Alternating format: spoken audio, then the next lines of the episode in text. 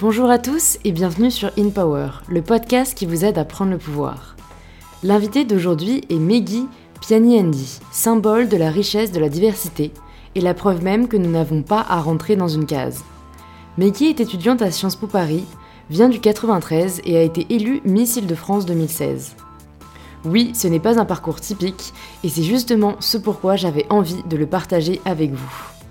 Dans cet épisode, Meggy nous parle de son parcours, comment elle a vécu son enfance et son adolescence dans un quartier où elle était reniée pour être différente, et le changement radical qui s'est opéré quand elle est entrée à Sciences Po.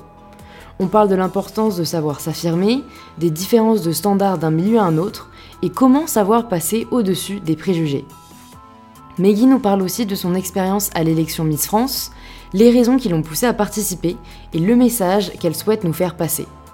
Si l'épisode vous plaît, un immense merci à tous ceux qui s'abonnent et laissent un avis 5 étoiles sur l'application Apple Podcast ou toute autre application que vous utilisez et que vous préférez. Cela me soutient vraiment énormément et je vous dis à tout de suite sur InPower. Bonjour Meggy et bienvenue dans InPower. Bonjour Louise. Euh, donc ce qui est génial avec toi, c'est que tu as un profil très divers, très éclectique, euh, que ce soit au niveau professionnel ou personnel. Et euh, ça doit t'apporter une grande richesse, avec son lot de difficultés bien sûr. Mais donc j'étais curieuse de savoir comment est-ce que tu te définis Hmm, c'est trop dur comme question. Comment est-ce que je me définis Ouais. Euh, bah, Je pense que tu as bien résumé la chose. hein. Je, je pense que j'ai euh, beaucoup de facettes dans ma personnalité. Après, je suis une bonne vivante. Euh, j'ai beaucoup d'ambition depuis toujours. pas parce qu'il faut être ambitieux, mais parce que c'est vraiment, je pense, dans ma nature. J'ai envie de faire plein de choses. Euh, j'ai envie de me dépasser à chaque fois. J'ai envie de rendre fier mes parents. Euh, et puis j'ai envie d'être heureuse. Et je pense que c'est aussi ma façon de m'épanouir. D'accord. Donc je sais qu'en ce moment tu es euh, étudiante à Sciences Po. Euh, et donc en fait je me demandais ce que tu avais fait avant et qu'est-ce qui t'avait poussé en fait à intégrer Sciences Po? Avant Sciences Po, alors bah, j'ai grandi au Blanc-Ménil, donc j'ai fait scolarité classique. Et, et je ne connaissais pas Sciences Po avant d'arriver en première, terminale. Et en fait, j'étais en terminale S, ce qui était vraiment euh, une erreur de ma part parce que j'étais pas du tout bonne en sciences. Mais bon, il fallait faire S quand on était une bonne élève, donc euh, j'ai un peu suivi le mouvement. Et euh, c'est vrai qu'en terminale, du coup, j'avais toujours été une très bonne élève. Et là, d'un coup, j'étais moins bonne parce que c'était très difficile pour moi. J'ai pas du tout l'esprit scientifique. Et on proposait dans mon école, qui était en partenariat avec Sciences Po, donc la convention d'éducation prioritaire. Donc en fait, mon lycée était classé ZEP. Et donc on proposait à- aux élèves de terminale, toutes euh, filières confondues, de suivre le module euh, Sciences Po. Et en fait, c'est des cours, c'était le vendredi de 16h à 18h. On suit les cours et euh, on passe le concours d'admission CEP pour Sciences Po. Donc pour moi, j'ai commencé euh, comme ça, par curiosité. J'étais en terminale, je me disais, oh, ça peut être intéressant, sciences politiques, blabla. Je l'ai fait et j'ai trouvé ça trop cool. Et je me suis vite rendu compte que euh, l'école Sciences Po, euh, ça pouvait être l'école de mes rêves, que en tant qu'étudiante, j'allais m'épanouir dans cette école. Donc après, voilà, à la terminale, j'ai passé le concours et vraiment, j'ai mis euh, toute mon énergie, tous mes espoirs pour euh, décrocher euh, le concours et y entrer, ce qui est arrivé. Et, et tant mieux parce qu'effectivement, je m'étais pas trompée. Je pense que j'avais vraiment le profil Sciences Po et surtout, Sciences Po me correspondait vraiment. Mm. Euh, j'ai eu un par- De toute façon, tu le sais comme moi, euh, on propose des cours pluridisciplinaires euh, en première, deuxième, et même en, en master. Donc, euh, ouais, j'ai fait le bon choix et euh, j'ai été très épanouie euh, ces six dernières années dans cette école. Donc là, ça touche à sa fin. Je suis en dernière année de master Ouais. marketing. C'est bientôt fini. Donc t'es nostalgique un peu des. Ah ouais, des non mais moi, depuis la première année de master, j'étais nostalgique de Sciences Po, je, je voyais la fin. Donc, bah après, je suis aussi contente de, de, bah, de, la, de la prochaine étape. Je sais pas vraiment ce que ça va être, mais bon, je pense que j'ai aussi fait mon temps en tant qu'étudiante. Ouais, et que t'as eu un bagage du coup euh, très solide et. euh, Et Ouais. c'est vrai que moi, ce qui me surprend en fait, c'est euh, quand je parle avec d'autres amis étudiants, c'est vrai que je me rends compte que. En fait, il n'y a pas tant de gens que ça qui aiment leurs études. Ah mais oui, Et beaucoup voient ça en fait comme euh, un moyen pour atteindre une certaine un fin. sacrifice C'est ça. euh, pendant Et- quelques ouais, années. ouais. euh, ouais. Exactement. Et c'est vrai que je me dis, on a vraiment une chance parce que moi aussi, en fait, c'est moi, c'est plutôt le fait cette année d'être un peu en, en- donc en césure. Je savais que j'aimais les années d'avant, mais bon, moi, vu que je suis quelqu'un qui aime beaucoup faire des projets à côté aussi, limite parfois je me disais, j'aimerais bien quand même avoir plus de temps. Voilà, ça, Ouais. ça me fait un peu, ça m'embête un peu d'aller en cours. Et cette année, je me rends vraiment compte à quel point ça me manque. Et Ouais, c'est là où on se rend compte, ouais, c'est dingue. Enfin, l'ambiance, c'est un tout. c'est un, tout. On a une vie étudiante qui est hyper riche, mais après, ce que tu dis, c'est intéressant parce que de toute façon, Sciences Po veille à ce que ses étudiants fassent autre chose à côté, euh, s'épanouissent dans d'autres activités au sein de l'école par euh, la, vie, euh, la vie étudiante, par les activités sportives, enfin, toute la, toutes les associations qui existent et que, qui sont de notre initiative aussi. Donc moi, c'était mon but ultime. En fait, en terminale, je ne savais pas ce que je voulais faire. Mais quand j'ai vu le programme Sciences Po, je me suis dit, ah, je vais je vais kiffer ce cours-là. Ah, ouais, pareil. Et en fait, c'est vraiment. Limite, il n'y avait aucun aspect qui ne me plaisait pas. c'est ça. Et je me dis, bon, après, il y a quand même des cours qui sont. C'est une charge de travail importante. De toute façon, c'est scolaire, à un moment donné, il faut aimer, euh, il faut prendre sur soi aussi, euh, de se poser, d'apprendre. Voilà. Le côté euh, apprentissage, il est, il est des fois un peu lourd, même si on aime bien les cours. Mais moi, je, je, voulais Sciences Po parce que je savais que j'allais m'épanouir en tant qu'étudiante. Et pour moi, les, les, les études ont toujours eu une place importante dans ma vie. c'est vrai que c'était mon, mon, petit truc à moi que j'aimais bien. Je me, je me rappelle, je me plaignais tout le temps au lycée. Je disais, j'ai pas de talent, je sais pas chanter, je sais pas danser. mais j'étais bonne à l'école. Donc, c'était quand même assez important pour moi d'arriver de faire des études supérieures et, surtout de les apprécier. Et encore aujourd'hui, je ne sais pas ce que je vais faire. Mm. Mais, euh, enfin, j'ai pas une idée de métier précis en tête, ce qui est, ce qui est difficile. Hein. Mais euh, je suis très heureuse parce que Sciences Po, au moins chaque année, euh, j'ai été heureuse d'apprendre. Ouais, ouais, ouais. Et on s'enrichit, on a quand même un bagage. Et, et, en plus, qui nous permet finalement, même si on ne sait pas exactement où on va, ben, par les méthodes de travail, par la, la, la force de travail qu'on a appris à avoir, ça nous permet d'avoir cette plus-value quand on est sur le marché euh, professionnel. Sur le marché du travail. Le marché du travail. et, et du coup, je, avant euh, justement la terminale et que ce projet a commencé à mûrir, euh, comment t'imaginais ton avenir en fait? Quelles étaient tes perspectives? Moi, j'ai eu une éducation assez stricte, comme ma mère est arrivée en France et n'avait vraiment pas fait d'études. Enfin, ma mère, c'est particulier, elle a arrêté l'école à 6 ans. Euh, mon père. Le rêve de certains enfants. ah, clairement, elle était, bah, elle était pas bonne élève à l'époque. Elle, ne savait pas. Elle a grandi à l'île Maurice, donc euh, je pense qu'elle était dyslexique, sauf qu'ils n'étaient pas capables de mettre un mot dessus. Euh, donc euh, les professeurs étaient assez violents et tapaient les élèves quand ils étaient mauvais. Donc ma mère avait toujours eu des difficultés. Elle détestait l'école. Elle venait d'une famille de 8 enfants. À la fin, euh, il, fallait bien, il en fallait bien une qui s'occupe de la maison. Donc ça, ça a été ma maman. Mais arrivé en France, mon père, lui, a toujours été un, élève brillant. Il voulait être avocat. Il a suivi ma mère quand elle est venue s'installer avec sa famille en France. Donc ils venaient tous les deux de Ils venaient tous les deux de l'île Maurice, ouais. Et quand il est arrivé en France, il voulait continuer ses études, mais il fallait gagner de l'argent, etc. Donc il a, il a commencé à travailler. Donc il n'a pas poursuivi alors qu'il avait toujours eu euh, cette envie et en plus ses capacités, parce que mon père était un brillant élève à l'île Maurice. Donc bref, il a commencé à travailler et moi, donc du coup, avec euh, mon éducation, ça a toujours été important euh, de bien travailler à l'école. En plus, voilà, j'ai grandi dans le 93, je viens d'une famille d'immigrés. Euh, c'était important pour, euh, pour mes parents d'avoir des enfants qui feraient des études, qui auraient un bon boulot. Voilà, c'était assez, c'était assez dessiné comme ça. Et il y avait cette difficulté en plus d'avoir une mère qui savait la difficulté de ne pas, de ne pas avoir de bagage du tout et qui voulait pas que, comme elle, plus tard, je sois dépendante d'un homme, même si mon père a tout fait pour nous et qu'elle lui est énormément reconnaissante. Ouais, tout le monde n'a pas cette chance en fait. Voilà, en, en tant que femme, c'est quand même difficile d'arriver à 40-50 ans et de pas avoir de vie sociale parce qu'on n'a pas de boulot. Et, et puis même, de, à un moment donné, d'avoir été juste juste une mère et une femme au foyer. Je pense qu'elle avait envie de me donner plus. Mm. Et donc, elle a toujours veillé à ce que je sois très douée. Fallait pas que je sois bonne à l'école, fallait que je sois la meilleure de la classe. Donc, j'ai eu cette éducation où euh, j'étais la première de la classe, la petite intello, et, et, c'était, et ma mère a été plus dure avec moi qu'avec mes frères, hein. et je pense que mm. c'est parce que je suis une fille. Euh, donc je sais pas... C'est dingue, je... parce qu'en fait, moi, moi j'avais tendance à penser, et c'est le cas dans certaines familles, où euh, en fait justement on va considérer que la femme, on, a, on va pas attendre autant autant d'elle euh, parce que c'est une femme et du coup elle pourra euh, s'épanouir ailleurs alors que les hommes doivent réussir. Mais en fait euh, cette approche je pense que ta mère ayant connu ce cas là elle voulait pas que le schéma se reproduise et, et, toi tu, tu l'as bien vécu ou est-ce que ça t'a mis quand même une moi je non je l'ai bien vécu parce que d'un côté je pense que j'ai toujours aimé l'école après, évidemment, avec le recul, je me rends compte que j'avais une pression. Une fois, j'ai eu un 11 en, au collège, j'ai pleuré, j'étais dans un état pas possible. Ma mère, elle allait voir le professeur en disant Mais qu'est-ce qui se passe? Ma fille a eu un 11. Euh, maintenant, j'y pense, je me c'est ridicule en fait. Mais paradoxalement, je lui suis tellement reconnaissante parce que même quand j'ai, comme, je- comme je dis, j'avais aucun talent, mais j'étais la première de la classe et j'étais une très bonne élève et j'avais ce goût pour l'école, j'avais des profs qui m'aimaient bien, euh, je pouvais aider mes camarades, c'était aussi une façon pour moi de m'intégrer parce que j'étais pas du tout la fille populaire, euh, jolie, qu'on aimait bien, voilà, faut pas se fier aux apparences aujourd'hui, j'étais complètement une autre fille et moi d'être euh, une très bonne élève, ça m'a aidé à me à m'intégrer, ça m'a permis d'avoir des gens qui m'appréciaient parce que je pouvais les aider, etc. Donc le fait d'avoir été une bonne élève, ça m'a aidé dans, dans ma vie euh, de jeune fille. Et euh, surtout aujourd'hui, en tant que jeune femme, je suis Ouais. très reconnaissante d'avoir eu cette éducation stricte parce que je sais que c'est grâce à cette, euh, à, cette, à cette difficulté que j'avais euh, à être à la maison avec une maman qui me, qui me tapait sur les doigts dès que euh, j'avais un à moins Mhm. euh, qu'aujourd'hui je suis là, que j'ai eu Sciences Po et Sciences Po c'était mon rêve en Ouais. arrivant en terminale. Donc non, je, je suis Donc, euh, c'était plutôt bien vu d'être euh, une bonne, une très bonne élève euh, là d'où tu venais?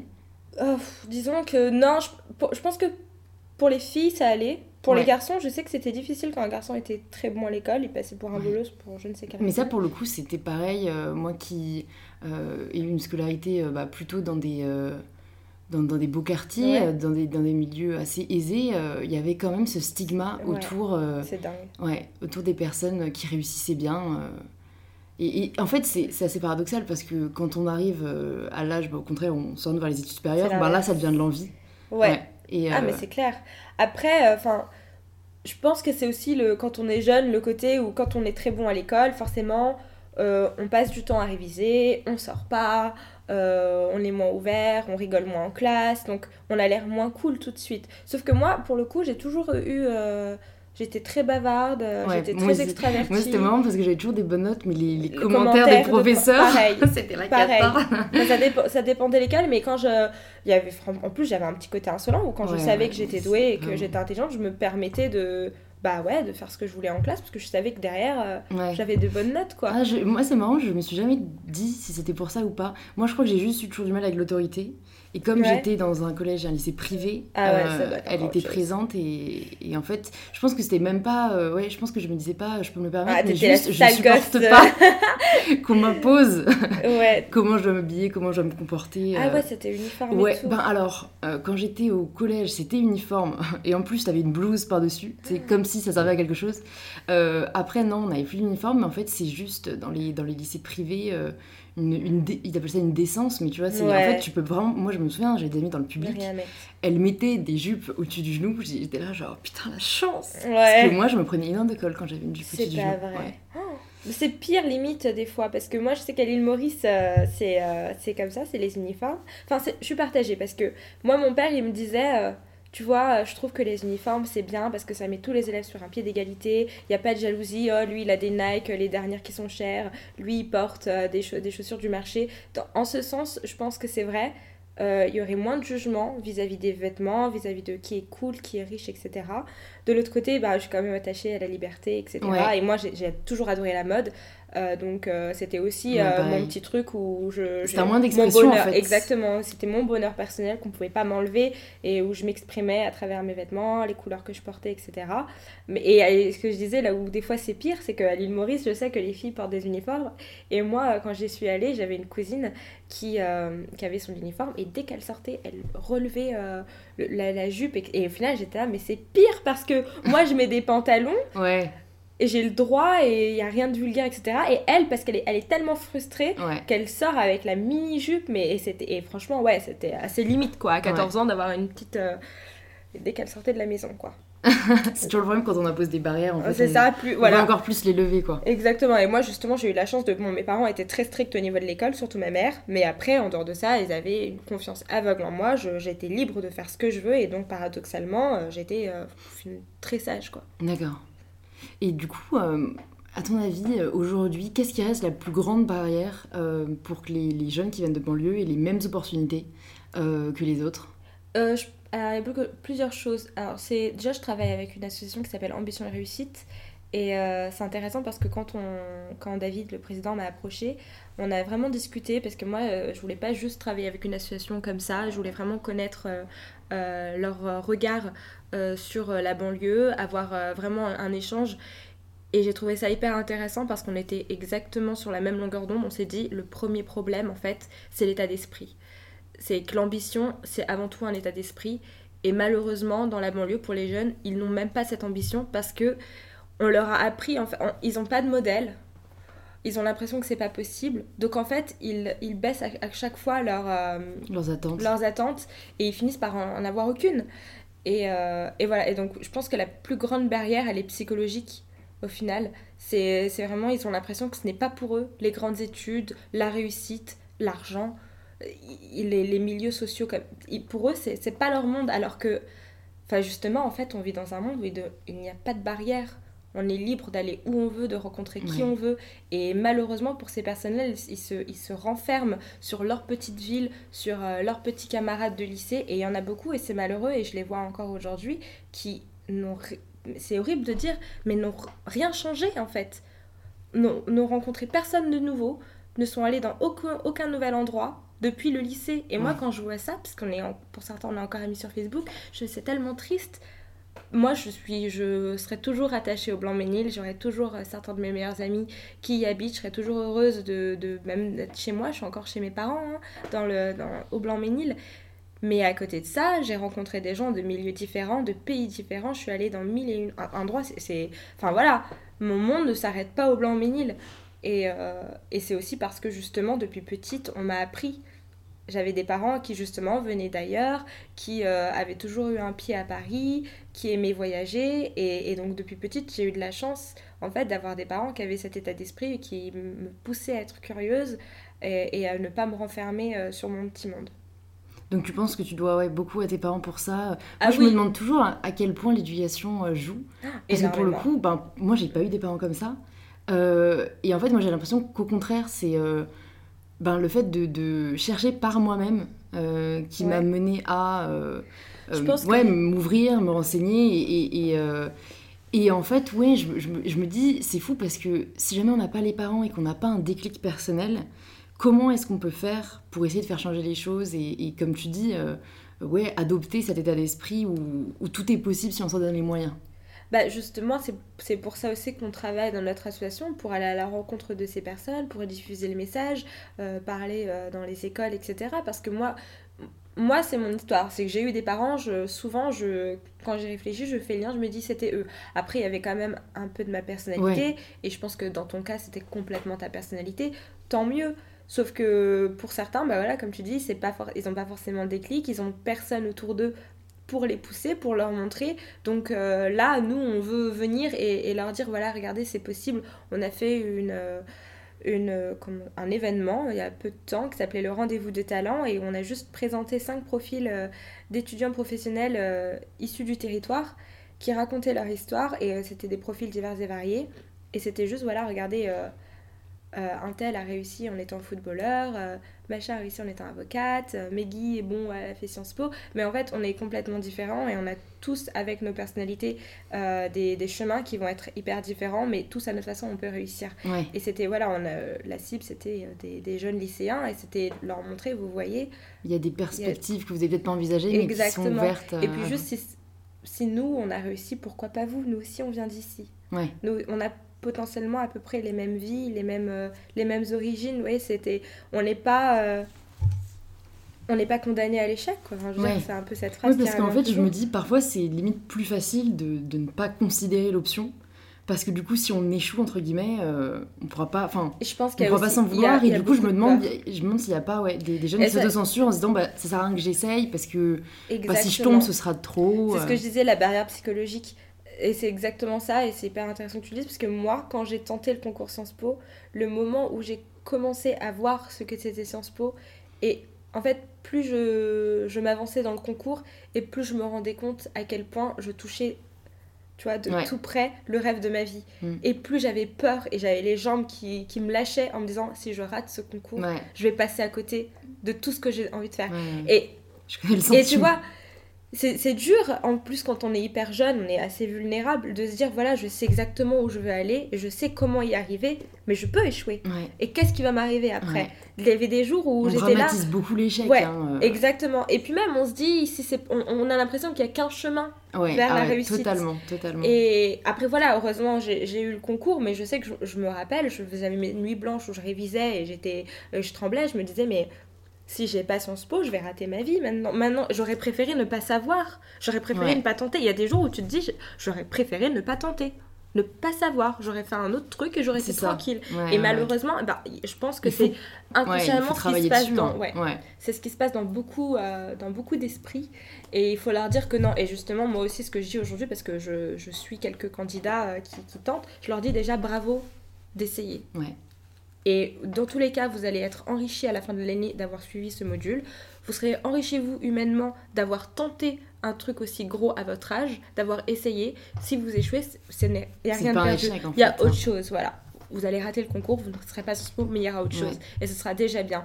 Et, et voilà, et c'est de manière générale ce qu'il faut, ce qu'il faut communiquer aux jeunes, je pense, c'est vraiment c'est dans la tête. Et euh, Ouais, il y, a- il y a une belle expression qui dit euh, 100% des gagnants ont tenté leur chance. ouais, exactement. Et euh, bah, donc ensuite, toi, donc oui, tu es arrivé à Sciences Po. Et euh, je me demandais, est-ce que ça a été difficile euh, de vivre cette transition? Ou est-ce que ça s'est fait de manière assez naturelle? Parce que, Mhm. en soi, moi, quand je suis arrivée à, été- quand je suis arrivée à Sciences Po, j'ai été surprise et admirative de la diversité de l'école. Mhm. Mais d'un autre côté, il y a quand même euh, une identité symbolique forte. Donc, euh, je savoir de la comment- nation. je rigole. Euh, non, bien sûr, moi, je, j'ai toujours, je suis passée du 9-3 à Saint-Germain-des-Prés. C'était le choc des cultures, clairement. Et même moi, j'arrivais, alors euh, j'étais pas là à, à revendiquer, euh, j'ai un du 93, c'est Meggy, blabla. Mais rien que le langage, déjà, entre comment je parle, et encore aujourd'hui, hein, mais Mhm. j'ai appris. Et je pense en plus que c'est une de mes forces, c'est que je suis capable de m'adapter à, à mon environnement. Rien que dans le langage, y y il y a un vocabulaire, un jargon qui est propre euh, au Blanc-Ménil le 9-3 et il y a la façon de parler des Parisiens ou même en fait, même c'est de manière générale, au final à Sciences Po, tout le monde vient de, des quatre coins de la France et même du monde. On- quand on arrive à Sciences Po, on rentre un peu dans un moule. Et, euh, et moi, j'ai vite vu ce clivage. En plus, je venais de la, de la CEP et il y a pas mal de CEP qui restent entre eux parce que c'est rassurant. Ouais. On a des gens qui nous ressemblent. L'entre-soi, c'est qui- toujours. euh, Voilà, et moi je voulais rassurant. pas faire ça. J'ai eu quand même deux trois amis CEP et évidemment j'étais hyper contente d'avoir ces petits moments où, où on pouvait, on se comprenait, on, Mm. on parlait, on relâchait un peu la pression avec nos petites blagues, euh, nos petites expressions et puis on se comprenait vraiment. Le, là où c'était différent, c'est que moi je prenais le RERB pour venir à l'école. Il était hors de question d'avoir mon studio euh, sur Paris puisque mes parents n'avaient pas les moyens. Beaucoup de mes potes euh, qui venaient de province, mais c'était obligatoire pour eux d'avoir un, un, un appart, et d'autres qui avaient les moyens avaient leurs parents qui vivaient à Paris et avaient quand même leur Ah, sais. studio à 18 ans. Et là, euh, voilà. t'es là en mode waouh À la pause déj, il y en a qui vont. C'est bête, hein, mais qui vont chez Noy où c'est 8 euros le menu, Ouais. ce qui n'est pas très cher. Mais il y a 8 euros le menu chez Noy et il y a le 3 euros le menu au Resto U. Donc il y a quand même tout de suite un clivage qui se fait et les groupes se font assez de, de façon assez naturelle où moi j'avais des amis qui me ressemblaient même si c'était pas forcément des gens issus de la CEP j'avais quand même ce petit groupe de la même classe économique et sociale mais heureusement pour moi, euh, je suis très curieuse et je suis très sociable et euh, j'ai vraiment pas peur en plus d'être qui je suis. Donc je pense ma force c'est que je me suis toujours assumée telle que j'étais. Même dans le 93, j'ai toujours été un peu différente. À Sciences Po, voilà, j'étais qui je suis. Et en fait, ça fonctionne le naturel P. C'est que j'ai des amis aujourd'hui qui viennent de la classe très aisée, euh, des amis euh, internationaux, des potes encore du 9-3. J'ai vraiment de tout dans mes amis à Sciences Po. Et en fait, j'ai nourri des relations très personnelles avec euh, chacun d'entre eux où c'était on traînait pas ensemble parce qu'on était un groupe c'est j'ai eu ce cours là pendant six mois avec un tel et on a pris le temps de faire plein de cafés et Ouais. de nouer une relation et c'est resté et ça a vraiment été comme ça que, que, que je me suis entourée donc aujourd'hui j'ai j'ai j'ai de super amis franchement la plupart de mes meilleurs amis viennent de Sciences Po et c'est des personnes très différentes euh, que j'admire énormément qui ont des personnalités différentes qui ont des parcours des origines euh, voilà et euh, donc ça a été assez particulier quand même mon intégration. C'était difficile parce que quand euh, on finissait à 21h, que les gens de ma triplette allaient prendre une pinte euh, au Basile, euh, moi il était 21h, j'avais le RER Ah qui m'attendait. J'ai pas mal d'amis dans ce cas-là, c'est vrai. Pas le choix, je ça m'a ouvert les yeux aussi ouais, sur cette réalité-là. Exactement, et même c'est tout bête, mais ok, déjà je buvais pas d'alcool, parce que quel moment j'avais le droit de boire de l'alcool, donc j'ai pas développé mon palais. euh, quand j'ai goûté la première fois une bière à 18 ans, je suis en mode c'est dégueulasse en fait, je comprends pas le Ah, principe d'aller mettre. dans le, dans le 93, vous aviez pas de. Moi je sortais pas, moi j'avais- il n'y avait pas de soirée, mais il y avait très peu de soirées de manière générale parce que où on va aller? Ouais. en fait on, a, vrai. on, est, on est mineur, on peut pas, personne n'a une voiture pour aller à Paris, pour aller dans des boîtes. On n'a pas l'âge encore d'aller dans des boîtes. Il n'y a pas de fausse carte d'identité. Enfin, voilà. Et personne n'a de quoi inviter les gens chez eux. Moi, j'étais la seule de mes amies à avoir un pavillon. J'étais clairement pas celle qui allait accueillir euh, une soirée chez elle. Donc, il n'y avait pas tout ça. Quand mes potes me racontaient des booms, etc., nous, il n'y a pas. personne faisait de soirée chez eux. tout le monde vivait hein. dans des HLM. on a commencé les soirées en à quatrième. Ouais, non, pas possible. Et il y a déjà le côté euh, très matériel de la chose, on ne peut pas. Et après, il y a l'éducation, etc. Et moi, il était hors de question que je boive de l'alcool avant. Euh, en fait, encore toujours, hein, parce que je suis mauricienne, donc euh, bon. Voilà, ma mère, elle, encore quand je bois du champagne, elle a du mal. mais voilà, j'ai pas développé. non, mais j'ai pas développé un, un goût pour l'alcool aussi, donc enfin voilà, de temps en temps, mais après je bois pas parce que c'est vrai, j'ai commencé très tard. En plus, comme, alors, pour revenir au Basile, 5 euros la pinte. Pour moi, je comprends pas le principe d'aller à ce moment-là. Je comprenais pas le principe d'aller mettre 5 euros dans une bière. alors que moi non plus, il y en a qui le font tous les jours. Tous les jours. Et, mon, mon, déjeuner était pas à 5 euros en fait. Et on a, moi j'étais boursière, heureusement. J'avais la chance de, de bénéficier d'une bourse, mais cette bourse concrètement, elle me servait à me nourrir, à de temps en temps faire des expos. Et, et tu vois, et, et je l'ai vraiment mis sur ce côté-là. Et au final, ça m'a aussi servi à de temps en temps aller dans des restos, prendre des verres avec des gens parce que c'était important. Et j'expliquais à ma mère, quand, parce qu'elle comprenait pas, mais je comprends pas, tu sors, etc. Je disais, mais maman, je, moi, je ne sors pas comparé aux autres. Et j'ai besoin, Sciences Po, c'est aussi le réseau. Et il fallait vraiment que je prenne le temps de lui expliquer. Exactement. En fait, tu vois, il y avait d'un côté dans ma famille où je sortais trop, euh, j'étais plus comme avant, euh, je changeais, je devenais une. Euh, une salle, tu vois, une mauvaise fille et de l'autre côté dans mes potes mais Meggy tu sors jamais tu fais pas ci, hein. tu fais pas ça. perspective encore une fois hein. tu vois il fallait trouver et j'ai mis du temps. Moi je sais que la première année ça a été la plus dure pour moi parce que justement il fallait que je trouve cet équilibre. Et il a fallu et tu vois je, je pouvais pas en vouloir à mes parents. Mon père est très cool mais ma mère je pouvais pas lui en vouloir de de, de, voilà parce qu'elle elle ne connaît rien elle ne mm. connaît pas ce monde même. Moi je le découvrais donc elle comment je pouvais attendre d'elle qu'elle comprenne qu'elle me laisse et c'est normal, à, 23, à 23h, on n'a pas envie d'imaginer sa fille dans le RER.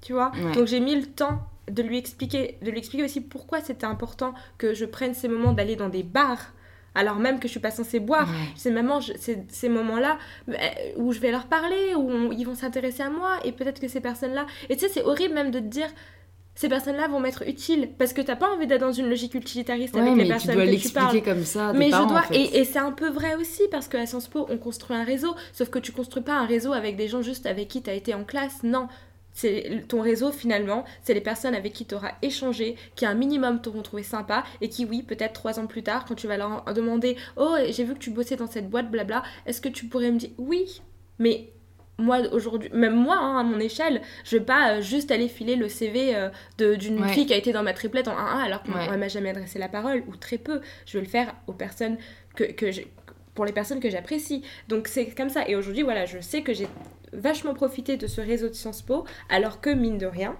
et c'est franchement pas le cas de tous les CEP que je connais, moi j'ai réussi à m'intégrer, à avoir ce réseau Sciences Po, à en profiter et à en faire quelque chose. Alors maintenant, de toute façon, je j'aime pas le fait de. Aujourd'hui, c'est que le réseau, c'est pas vrai. Il y a beaucoup de réseaux, mais il y a aussi de, beaucoup de qu'est-ce que tu dans la tête et euh, qu'est-ce que tu vas faire. Donc, j'ai d'un côté mon réseau, d'un côté mon bagage intellectuel que j'ai grâce à Sciences Po, et de l'autre ma motivation à toujours vouloir aller vers les gens et à, et à savoir me vendre quelque part. Donc voilà, mais je sais que cette intégration, euh, me faire des amis, me faire un réseau, etc., ça a été euh, un travail de longue haleine. Euh, C'était pas facile tous les jours, mais, euh, mais voilà, j'ai réussi, je pense. c'est le principal. I made it. Et ben, ce que je trouve très intéressant aussi, on en parlait un peu avant, avant l'émission, c'est que dans le 93, donc, tu n'étais pas considérée comme jolie ou tu ne considérais pas au standard de, de beauté. Et, euh, et oui, je trouve ça dingue que euh, quand on fait 30 minutes de métro, l'idéal féminin peut autant changer. Euh, est-ce que tu en avais déjà conscience à l'époque ou est-ce que c'est quelque chose que tu as mal vécu Non, je crois pas que je bah, c'est bête parce que j'avais d'un côté ma meilleure amie qui me disait Mais regarde Meggy, parce que c'était mon ma fan numéro une, elle me soutenait, c'était mon rock, hein, ma meilleure amie. Euh, sans elle, euh, je, je pense que j'aurais fini en dépression. Parce que même si on a des parents qui nous aiment et qui nous, qui nous valorisent euh, tous les jours, ils ne comprennent pas autant que des ils, amis. Ils sont pas avec nous à l'école en fait. Mes parents, je pouvais pas leur résumer en 10 minutes, en, une fois à la maison, toutes les petites remarques que j'avais eues dans l'école, ils ne pouvaient pas comprendre. Donc, moi, ma meilleure amie a toujours été là pour moi et elle me disait regarde Meggy dans les magazines les filles elles te ressemblent elles sont fines comme toi tu vois de faire un 34 c'est bien euh, ne les écoute pas sauf que bon euh, ok tu te dis oui mais elle c'est un mannequin moi c'est Meggy donc euh, entre en plus on n'a pas la même tête en plus voilà tu vois et, en plus ça me permet de dévier sur le sujet de ok le mannequin mais le mannequin en aucun cas elle est de couleur de ma couleur qui ressemble à une indienne, encore dans la mode, tu vois, ouais, aujourd'hui. Tu, tu, penses Parce que moi, je, moi, je trouve qu'au contraire, maintenant... Ça euh, commence. Ouais, mais, ça commence, et, c'est limite... Enfin, c'est limite à la mode. C'est celle qu'on trouve le plus belle, ouais. ouais. Non, mais c'est celle qu'on... Toi, c'est ta perception. Mais tu vois, le truc, c'est que... Non, non, ça a mis un temps pour que la mode euh, accepte des mannequins noirs. Après, il y a eu les Asiatiques. Mais les Indiennes, il y en a très peu. Et moi, j'ai été dans une agence de mannequins et ils m'ont dit clairement, ils m'ont dit, Meggy, tu as un profil ethnique. En plus, les indiennes, c'est pas ce qui marche le plus. C'est dingue. Et, tu vois, et tu le sais. Et moi, je le sais parce que toi, tu t'en rends pas forcément compte. Bah parce que c'est normal, tu vas les mettre un peu. C'est pas méchant du tout, mais tu vas un peu les mettre dans le même paquet, toutes ces filles d'origine étrangère. Tu vois, toutes ces filles bah, non, non, mais c'est vrai, en soi, moi je parlais du côté en fait atypique. Atypique. Euh, plus tu vas être atypique, maintenant plus ça va être une force. oui, voilà, exactement. moi là, je suis plus vraiment sur euh, bah, le côté ethnique. Le côté ethnique. Mm. Moi, je en tant que. Bon, je suis même pas indienne, mais voilà, je ressemble à une indienne. Forcément, je sais pertinemment quand je regarde un magazine, ok, on n'est pas représenté. Jamais. Et c'est pas. Tu peux pas vraiment jeter la pierre à ces, ces magazines, mhm. etc. Mais c'est un fait. Donc pour moi, en tant que jeune fille, j'avais aucun, aucun moyen de me dire, en fait, quelque part dans le monde, je suis une jolie fille. J'étais juste confrontée à mon quotidien de ici, c'est au milieu, je suis moche. Euh, et même pas je suis moche, mais je suis bizarre et je suis malade parce qu'on pensait que j'étais anorexique. Et il y avait vraiment ou des fois où je me disais, bah, en fait, moi j'étais pertinemment consciente que j'allais très bien. Ouais. Mais quand t'as tous les à te mettre le doute, quoi. Exactement. Et je me disais, mais le pire, c'est que l'anorexie, c'est quand même une maladie mentale. Donc quand il y a même des personnes qui te côtoient au quotidien, qui sont un peu tes copines, qui te demandent, mais Meggy, euh, est-ce que t'es anorexique Je me dis, en fait, enfin, on traîne ensemble. Est-ce que t'as l'impression que je vais pas bien dans ma tête ou est-ce que j'ai l'air d'une jeune fille épanouie, etc. Et donc ces, toutes ces remarques finissent par te changer et, et, et par même, tu vois, moi je me renfermais. C'est que tu sais que les gens te regardent, te jugent, donc tu vas baisser les yeux quand tu vas marcher. Alors on est, franchement, le 93 est en train de de me changer moi en tant que personne parce que je suis de nature extravertie, je suis de nature ouverte et sociable que je vais aller vers les gens, mais j'attirais tellement l'attention pour les mauvaises raisons que j'avais envie de me faire toute petite et de m'effacer. Et heureusement, j'avais toujours euh, cette euh, meilleure amie à mes côtés qui euh, me permettait de m'affirmer. Et au final, j'avais aussi l'école, le fait d'être une bonne élève qui me, qui me permettait d'exister et d'être quand même un refuge, en exactement qui j'étais. Et mais je veux pas te mentir, hein, quand j'étais quand j'étais au lycée, au, au Blanc-Ménil, mon rêve c'était de, de me barrer d'ici. Et ça, Maintenant, aujourd'hui, ça me dérange parce que quand je suis paradoxalement, je suis arrivée à Sciences Po, je me suis retrouvée à défendre le 93.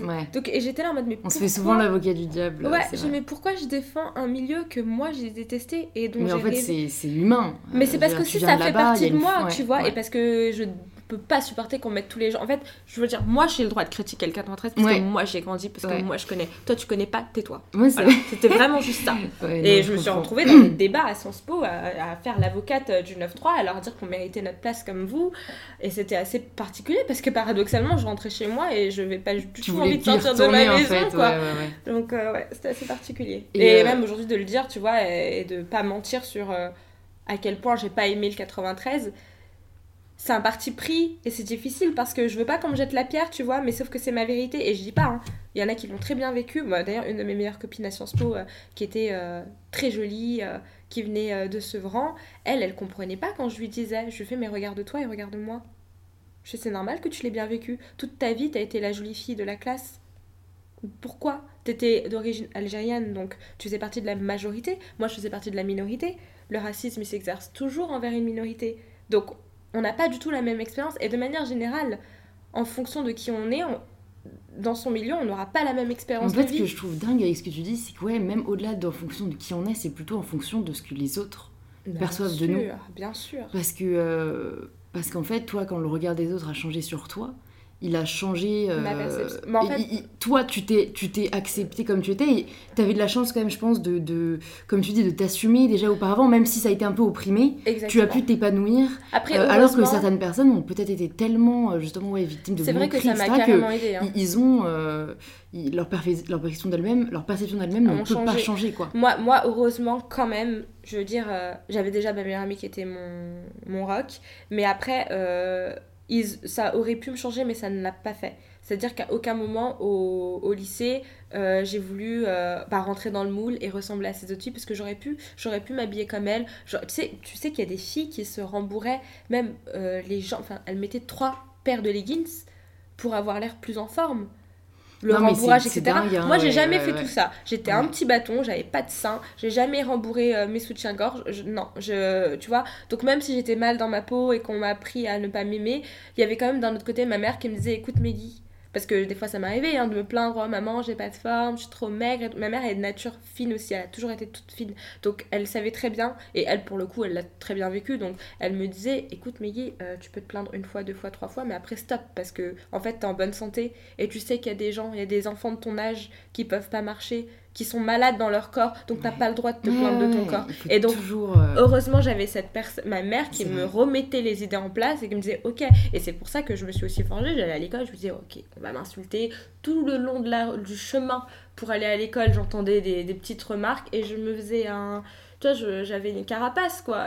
C'était difficile, mais ça m'a pas changé. Donc, arrivé à Sciences Po, c'était plus un bonus que d'avoir des gens qui me trouvaient jolie. Mais d'un autre côté, je trouvais ça ridicule parce que au final, il y avait. C'était la même chose. Il y en avait qui jugeaient les filles qui étaient en forme, tu vois. On me disait, ah non, mais toi t'es trop bien et tout, euh, regarde, euh, ah, je pourrais pas être comme ça. Et je me disais, mais en fait, je m'en fiche que tu me complimentes là tout de suite. Tout ce que je retiens, c'est que t'es en train T'es de faire exactement. d'autre. Et que t'es en train de faire la même chose que ces personnes ont fait pour moi. Donc, tu vois, c'était. Et oh, c'est pour ça qu'encore aujourd'hui, c'est bien qu'on me dise que je suis jolie, je- évidemment, ça me fait plaisir, c'est un compliment. Mais franchement, au fond, je m'en fiche. Au fond, je préfère. Si les gens vont m'apprécier pour ce dont je. Ouais. Ce, que, ce que je renvoie comme image, ça ne m'intéresse pas. Moi, je, ça n'a aucune valeur. Il faut qu'on m'apprécie pour qui je suis. Ouais, ma fait, j'y- j'y personnalité. crois pas, moi. C'est c'est dingue, j'arrive pas à accepter les compliments. Donc je pense que c'est. Enfin, entre eux, ne pas y croire ou juste s'en foutre, euh, bah, je pense que la meilleure solution, c'est vraiment de se dire. euh, ça Mais c'est gentil, tu vois. Après, franchement, je pense que c'est humain. C'est bête, hein, mais c'est humain. Je pense qu'il y a un truc. euh, c'est naturel, quelqu'un qui est beau, qui a un beau visage, qui dégage, il dégage un truc et c'est attirant et ça te plaît et t'es sous le charme et tu peux pas l'expliquer, tu vois. Sauf que le problème, c'est que on nous apprend à dire qu'est-ce qui est beau et qu'est-ce qui ne l'est pas. Donc on, on commence à, à changer no- nos perceptions des choses. Et moi justement j'ai grandi dans un milieu où toutes mes, mes tantes, mes cousines, j'ai- grandi avec plein de femmes tellement différentes, même à l'île Maurice.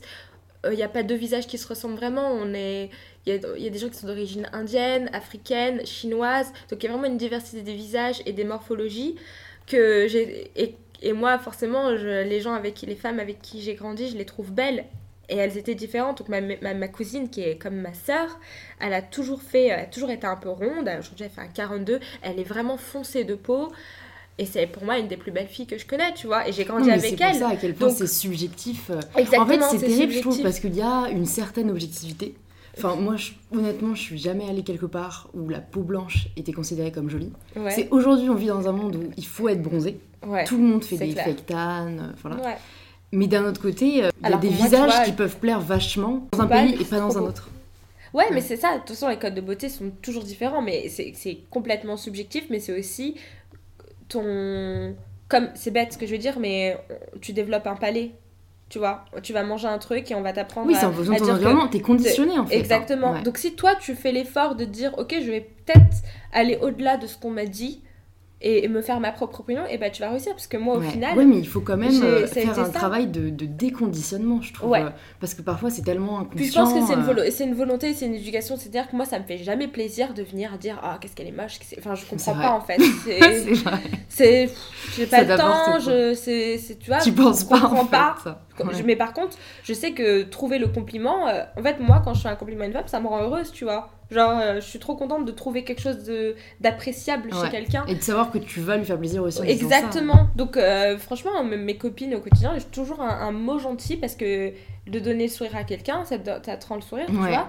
Donc euh, c'est aussi une éducation à avoir. Et moi, je sais que ma mère m'a appris où, en fait, on n'avait pas le droit de dire euh, ah elle est moche et tout. On n'a pas le droit, ça se dit pas, tu vois. Et, et c'est bête, mais les enfants ils le font des fois. Mais oui. Tu sais, et on dit ah c'est un effet de groupe. Et, et ouais, tu sais, l'enfant quand tu vas dire oh elle est moche maman, bah t'as quand même la, la logique c'est que la maman dit ah non on dit pas ça. Bah on doit garder ça jusqu'à quand on grandit, tu vois, quand, quand on est au lycée, on doit continuer ce truc de t'as pas le droit, c'est pas bien de le dire. Ouais, ouais, Et du coup, tu vas te forcer à voir les choses différemment.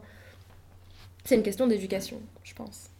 Et donc ensuite, tu as participé euh, à l'élection Missile de France, Ouais. que tu as remportée. Euh, Est-ce que tu peux nous dire comment tu as été amenée à faire le concours et, euh, et ce qui t'a poussé à le faire? Alors, euh, j'ai, pour dépanner une amie, défilé un truc, voilà, comme ça. Je savais pas du tout défiler, marcher avec des talons. Mais ils avaient besoin de mannequins. Elle m'a dit, oh, Meggy, elle est fine, hein, vas-y. J'y suis allée. Et euh, il y a François Durper qui m'a vue, mais on- au départ, on s'est juste parlé. On, voilà, il y avait un cocktail, on a un peu échangé. euh, je lui ai dit que j'étais à Sciences Po. Et là, elle m'a dit, ah, c'est trop drôle, je vais faire une, euh, une conférence à Sciences Po la semaine prochaine pour la semaine des Outre-mer. Et moi, ma meilleure, une de mes meilleures amies à Sciences Po, Noémie, qui était présente de l'association des Outre-mer, l'organisait. Du coup, j'étais là, ah bah c'est sûr, j'y serai parce que c'est. C'est Muriel qui l'organise. Voilà. Euh, donc on se verra. Et donc, je on avait vraiment échangé, mais 5 minutes. Tu sais, tu parles un peu aux gens, là, Mm, tu fais quoi, mm, blabla. Et donc, on s'est vu après la conférence, et là, on a discuté. Donc, il m'a un peu dit ce qu'il faisait dans la vie. Euh, il est historien, écrivain, journaliste, et c'est vraiment quelqu'un qui a envie d'amener euh, de la diversité euh, à l'écran, donc à la télévision française. Il est vraiment dans, un souci de représentativité. Et il me disait que, à côté de toutes ses activités, il était également, il travaillait pour le comité Missile de France, de temps en temps. Et là encore, il a quand même cette volonté d'apporter des visages différents, de, tu vois. Et donc, quand il rencontre des filles euh, un peu, voilà, au, au- physique atypique, aux origines étrangères, il, va- il va leur proposer, il va dire, bah écoute, t'es très jolie, euh, est-ce que ça te dirait de participer à l'élection de Miss de France? C'est vraiment ce qu'il a fait avec moi. Sauf que moi, évidemment, il m'a dit, euh, est-ce que tu veux participer à Miss de France? Je je vais rayonner, hein. je lui ai dit, mais ça va pas ou quoi? Tu m'as vu En plus, je suis toute maigre, euh, il me semble que les Miss, c'est des filles assez en forme. Il me fait, oui, t'es un peu fine pour les Miss, mais voilà, t'as fait Sciences Po, t'as une histoire hein, intéressante. euh, moi, je serais vraiment heureux que tu participes au casting. Viens, écoute, je sais que t'es à Sciences Po, tu trouves ça un peu ridicule, mais il y a plein de choses, il y a, y a plein de choses qui peuvent euh, découler de cette élection. Euh, en plus, euh, tu vas toucher une audience qui est assez incroyable. Si tu es élu Miss de France, tu vas parler devant 10 millions de téléspectateurs. Qu'on aime ou pas Miss France, c'est l'émission qui fait le plus de 10 maths euh, dans l'année. Ah, Et je là, pas. ouais. Moi, je suis Et- aussi une fervente Et là, j'étais là. mais... Ah, d'accord, ok, intéressant. Donc, bon, il me dit ça, je rentre chez moi, je raconte à mes parents, ah, j'ai rencontré François Turpère, blabla, parce que je leur raconte tout. Et eux, tout de suite, Oh, mais il faut que tu fasses Miss Île de France, tu vas gagner, tu vas devenir Miss France. Mes parents, de toute façon, voilà, ils sont comme ça. on pas Grand rêve, voilà. Aucun, aucune objectivité. Euh, et mais aussi, pour eux, il y avait le côté, mais tu te rends compte, euh, ce serait dingue que tu représentes l'île de France. euh, nous, on a immigré en France, euh, il n'y a, jamais eu de missile de France noire. Et, des trucs comme ça, et tu te dis, franchement, je sais pas.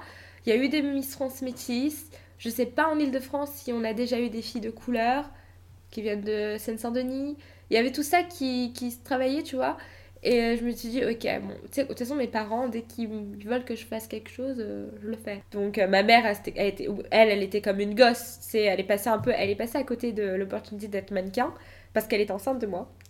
On lui a Du coup, proposé. petite culpabilité. Voilà, et elle avait toujours cette envie, euh, tu sais, bah voilà, je suis comme elle, je suis toute fine. Elle me disait, mais Guy, pourquoi tu fais pas mannequin, blabla? Sauf que moi, je me trouvais pas du tout attirante. hein. Je pouvais pas imaginer que, j'avais un, avenir dans le, monde de la mode. Bref, du coup, j'ai participé et franchement, au départ, j'y suis allée, mais vraiment euh, chill, quoi. Je suis en mode, ok, on va voir. Je l'ai dit à personne, à part à mes, parents. Et, euh, et en fait, j'ai vite compris. J'ai passé, il y avait un premier test, il y avait un premier casting où tu défilais. En plus, je suis arrivée en last minute parce que j'avais pas. Normalement, tu t'inscris sur le net, envoies un fichier, on sélectionne tes photos et après, t'es convié au premier euh, casting. Pardon, je suis un peu malade. Donc, euh, moi, j'avais passé la présélection. C'est François qui m'a dit Viens. Et il avait dit, euh, il m'avait dit juste envoie-moi des photos que je parle à la présidente pour qu'elle valide que tu viennes sans avoir passé les présélections. Je lui ai envoyé des photos comme ça. hein. Et il me dit ok c'est top, elle te trouve super jolie, viens.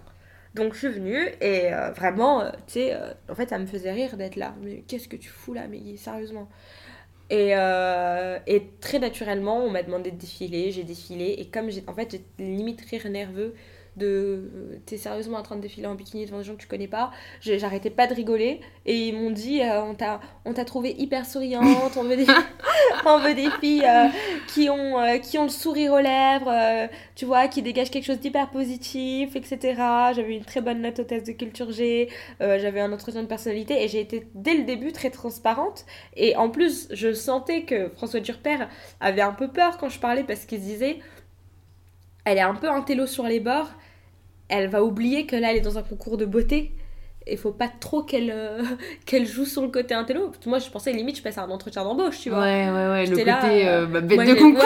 c'est ça, j'étais là, j'ai fait ci, j'ai fait ça. Euh, moi, pourquoi tu veux faire un missile de France? Bah, franchement, parce que j'ai une histoire à raconter, parce que je trouve que ça peut être intéressant, blabla. Et d'un côté, ça avait séduit le jury, et de l'autre, il y en avait une qui me disait, mais enfin, t'as pas l'impression que c'est pas trop le but?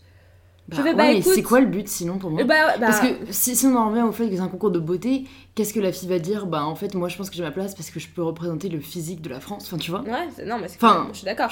Après, non, il y en a juste qui te disent, c'est franchement ce qu'on entend le plus souvent, c'est vachement tourné vers soi. Ce serait une expérience incroyable, euh, je vais pouvoir voyager, je vais pouvoir ceci. Euh, euh, moi, les, le monde des Miss, ça me fait rêver depuis que je suis petite, je vais porter des robes de princesse. Il y a ça, et ça, ouais, mais. mais c'est ce qu'ils veulent entendre c'est pas ce qu'ils veulent entendre, c'est que c'est ce qu'elles disent et ce, qui s'entend régulièrement et ça dérange personne sauf que moi c'est pas du tout mon tu vois moi Ta perception ouais. Bah, c'est ouais non enfin ouais je regardais Miss France mais je me disais pas euh, c'est grâce à Miss France que je vais pouvoir porter des robes de princesse parce que je me hmm. trouvais pas suffisamment enfin ça m'est jamais venu à l'idée de me dire ah tiens je pourrais devenir Miss France tu vois donc euh, c'était mon rêve oui de porter de jolies robes de voyager mais ça avait jamais été lié, en fait, lié à Miss France donc quand je suis arrivée et qu'on m'a demandé pourquoi Miss France j'ai été très transparente. Je dis parce que, mine de rien, je vais être, si je suis élue, je vais parler devant 10 millions de téléspectateurs et je pourrais dire ce que j'ai envie de dire. Donc je peux le dire ailleurs, mais là on me tend. C'est une opportunité. Voilà, hmm. on, me permet de le faire. Je serais stupide de pas tenter.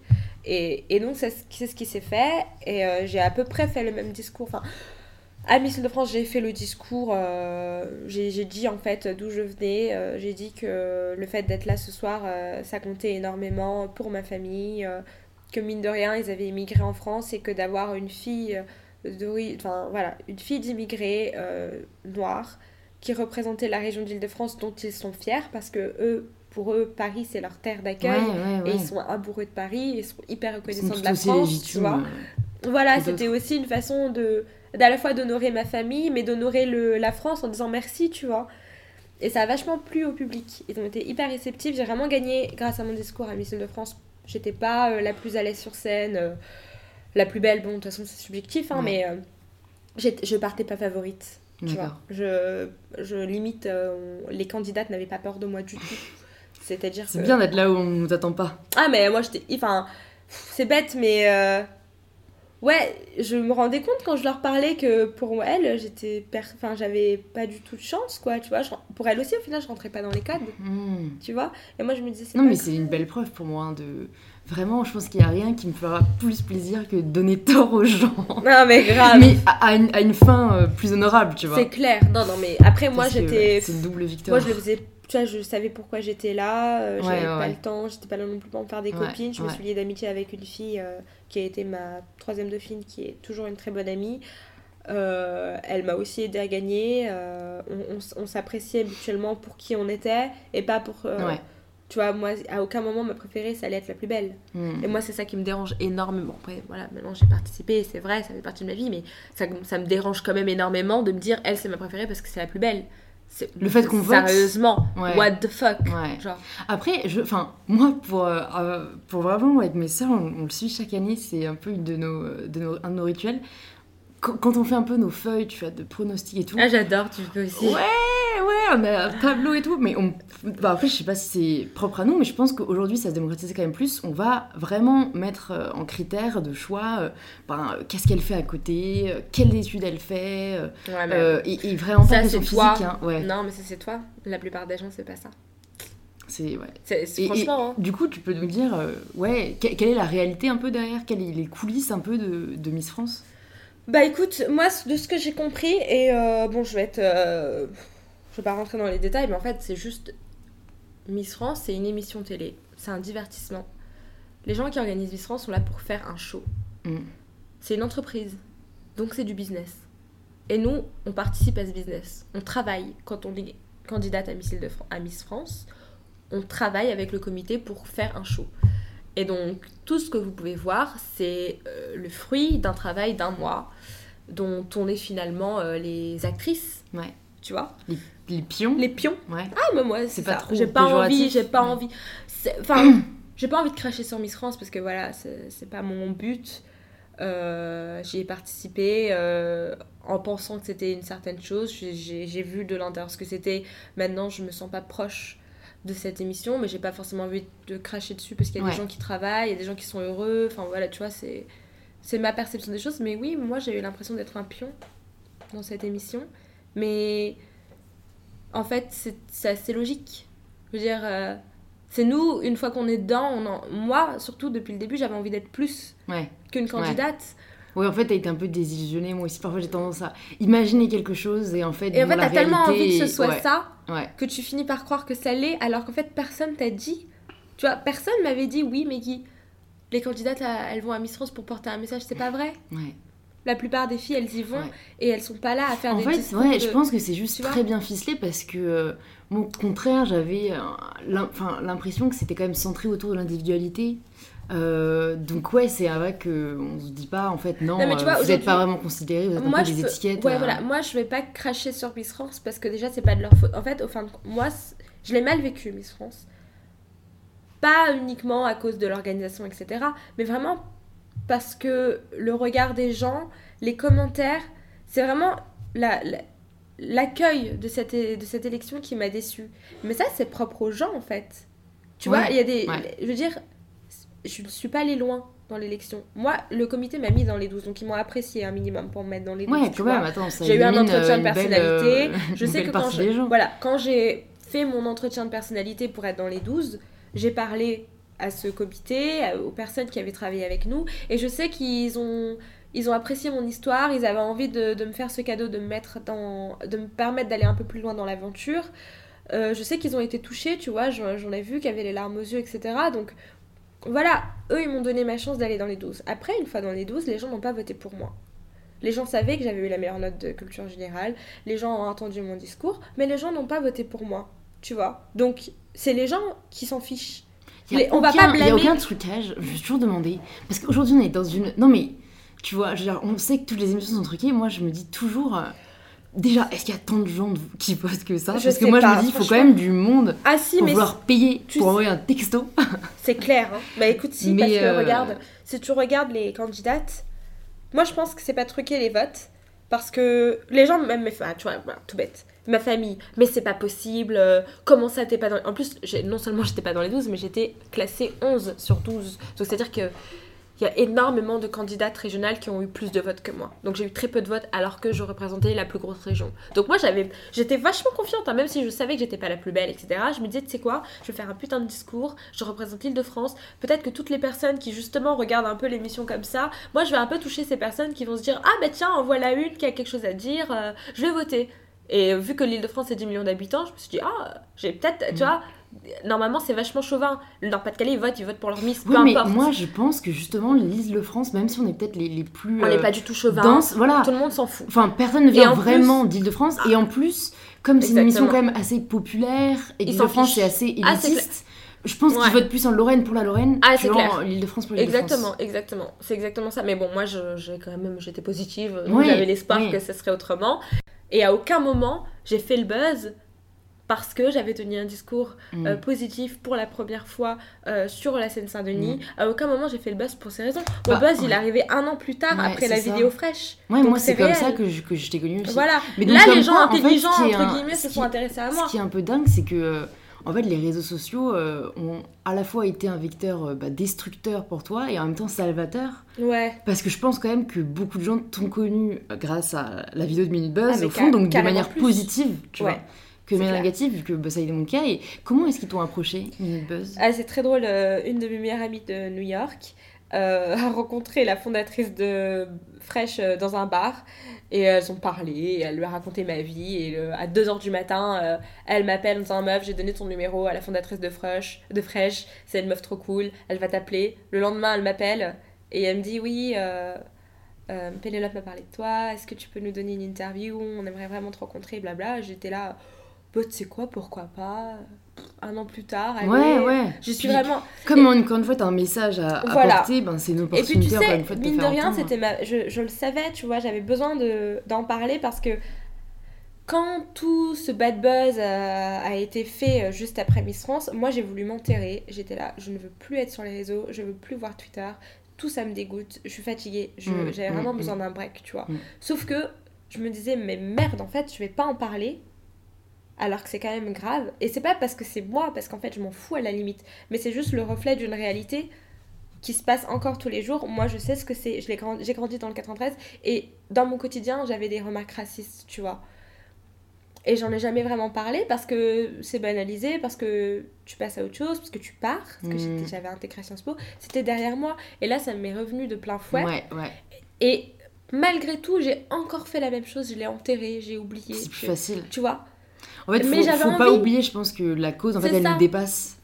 Et j'avais j'avais et j'avais envie en fait de me faire toute petite et de me dire ok c'est bon c'est fini. Sauf que j'en parlais à mes amis et j'étais outrée. Et avec mes amis on se disait mais c'est vrai tu devrais en parler tu devrais faire un article. Tu vois on avait fait une compilation de sales tweets et on se disait mais regarde c'est quand même dingue ce qui se passe et personne n'en parle. Enfin c'est Miss France donc on sait les gens savent tu vois qu'on m'a insulté qu'il y a des, des critiques racistes pures et dures qu'on a qu'on s'est acharné sur moi juste à cause de mes origines. Et ça choque personne. et personne s'attarde euh, tu vois. Et je me disais c'est dur de dire ah je vais je vais faire la révolution parce que je suis victime. Tu c'est plus ça aurait été plus facile pour moi d'écrire un article si ça avait été quelqu'un d'autre. Mais comme c'était moi tu passes à autre chose. Tu dis c'est pas grave c'est pas grave. et donc au fond, je l'avais gardé et avec mes amis, on s'était dit, ouais, tu vas écrire un article, je vais le donner au Huffington Post. Bref, j'ai rien fait, tu vois manque de courage, de temps, de motivation, j'ai laissé passer. Et quand un an plus tard, euh, la fondatrice de Fresh m'a approchée, je me suis dit, tu sais quoi, c'est le moment, je vais le faire, je vais en parler. Parce que, en fait, de dire euh, comment, euh, qu'est-ce que, comment c'était Miss France, de dire, ah, c'était une expérience incroyable, c'est bon, stop, tu vois, mm. genre, c'est, en fait, c'est pas ça que j'ai semblant, ouais. C'est pas intéressant.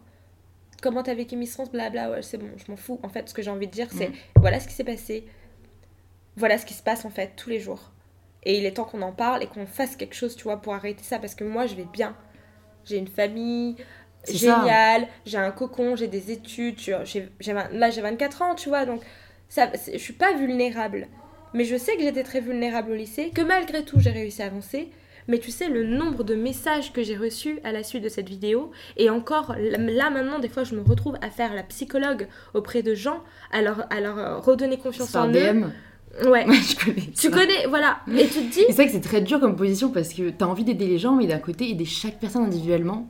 Moi, c'est moi c'est un, c'est un combat que parce que euh, t'en as beaucoup. J'en ai beaucoup et, je veux aider tout le monde, euh, mais c'est vrai qu'en fait à la fin c'est pas t'es pas la mieux placée, c'est pas ton métier. Exactement, exactement. Mais donc en fait c'est pour ça que les réseaux sociaux peuvent être, pour moi aujourd'hui un moyen d'expression pour essayer de toucher un maximum de personnes et d'en aider un maximum. Ouais mais il y a toujours le revers de euh, tu sais pas comment ça va être interprété euh, et ça peut se retourner au fond contre toi. C'est clair, mais après moi j'ai pris le temps de répondre quand même à tous les messages que j'ai reçus, lentement mais sûrement, tu vois.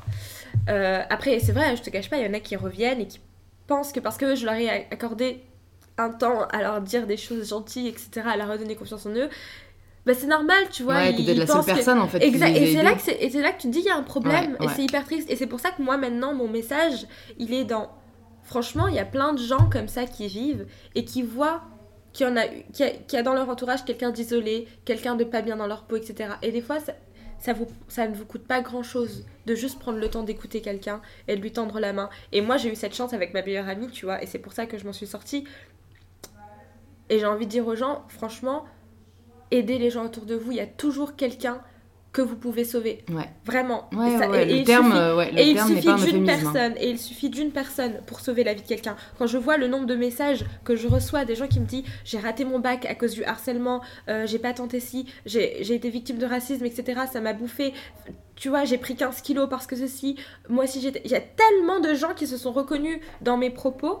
Tu vois, rien que ma vidéo, 4 millions de vues, je sais pas. Peut-être que ça a augmenté depuis. Ouais. 36 000 partages et je ne sais combien de messages personnels que j'ai Ouais, reçus. ouais. Si je peux aider ne serait-ce qu'une personne. Et même malgré tout à Miss France, quand je disais, voilà, j'ai fait telles études alors que viens du 9-3, il y en a plein hein, qui m'ont dit quand même. Putain, ça Puis me fait même du ceux bien qui l'ont pas dit en fait. Hein. Exactement. Il y en a... Même, moi, Si je l'ai pensé aider. quand je regardais l'émission. Déjà, moi, j'étais pas au courant que Miss Le France était à Sciences Po. Ouais. J'étais comme une folle quand j'ai vu la télé.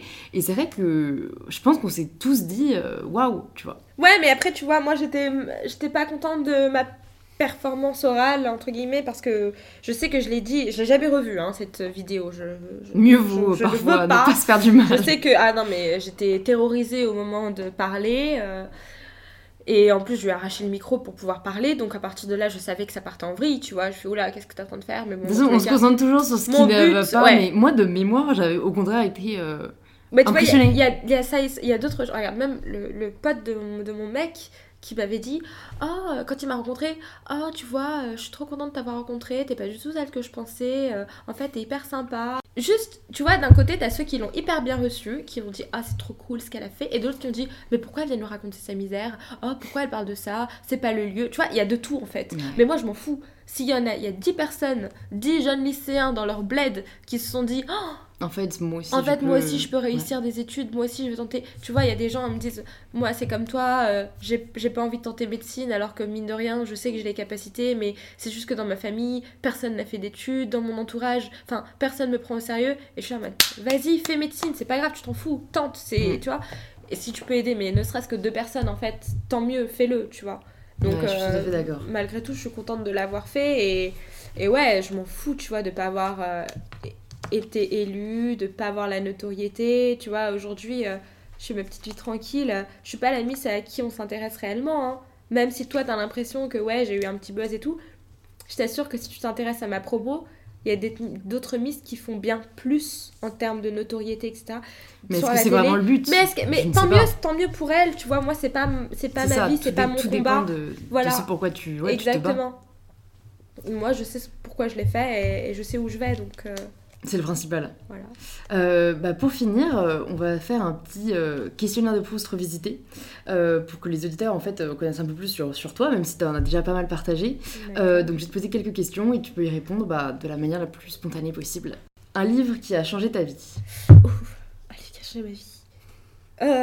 À l'Est d'Éden, Deux. John Steinbeck. Ok.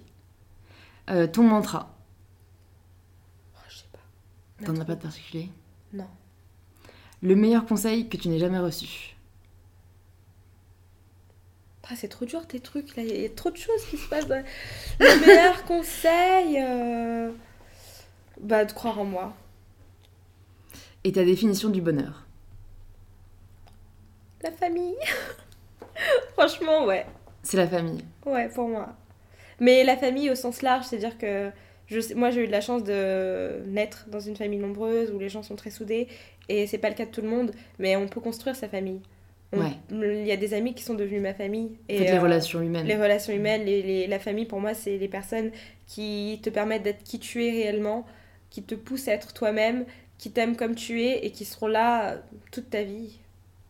Ok, bah merci beaucoup Maggie, euh, à toi d'être venue sur InPower et merci de représenter euh, un message d'espoir pour toutes les personnes qui viennent d'un milieu difficile et pour toutes les femmes de manière générale, dont les hommes euh, peuvent s'inspirer. Euh, Est-ce qu'il y a un endroit où tu souhaiterais rediriger nos auditeurs s'ils veulent en savoir plus sur ce que tu fais ou sur toi? Euh, bah franchement, je suis pas très douée à communiquer sur ce que je fais, etc. Le, le, Bah Ouais. peut-être même pour La- une association que tu soutiens ou Alors, là où tu veux y- les envoyer en fait. hein. Euh, bah déjà, moi, de, de manière générale, j'essaye de temps en temps de poster des trucs euh, un, peu, euh, un peu réfléchis sur mon Instagram.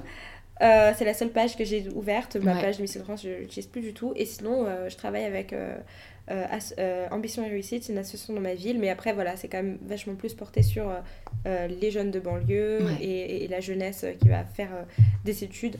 Donc, euh, de manière générale, mon Instagram. Et peut-être que peut plus tard, je ferai un site web, qui sait. Bah voilà, ça nous laisse de belles perspectives pour l'avenir. Merci à toi Maggie. Merci Louise. Merci beaucoup à toi de t'être joint à nous dans cet épisode. S'il t'a plu, c'est maintenant que tu peux soutenir le podcast en t'abonnant et en laissant un avis positif sur l'application de podcast que tu utilises. Et je vous dis à la semaine prochaine pour le prochain épisode d'InPower.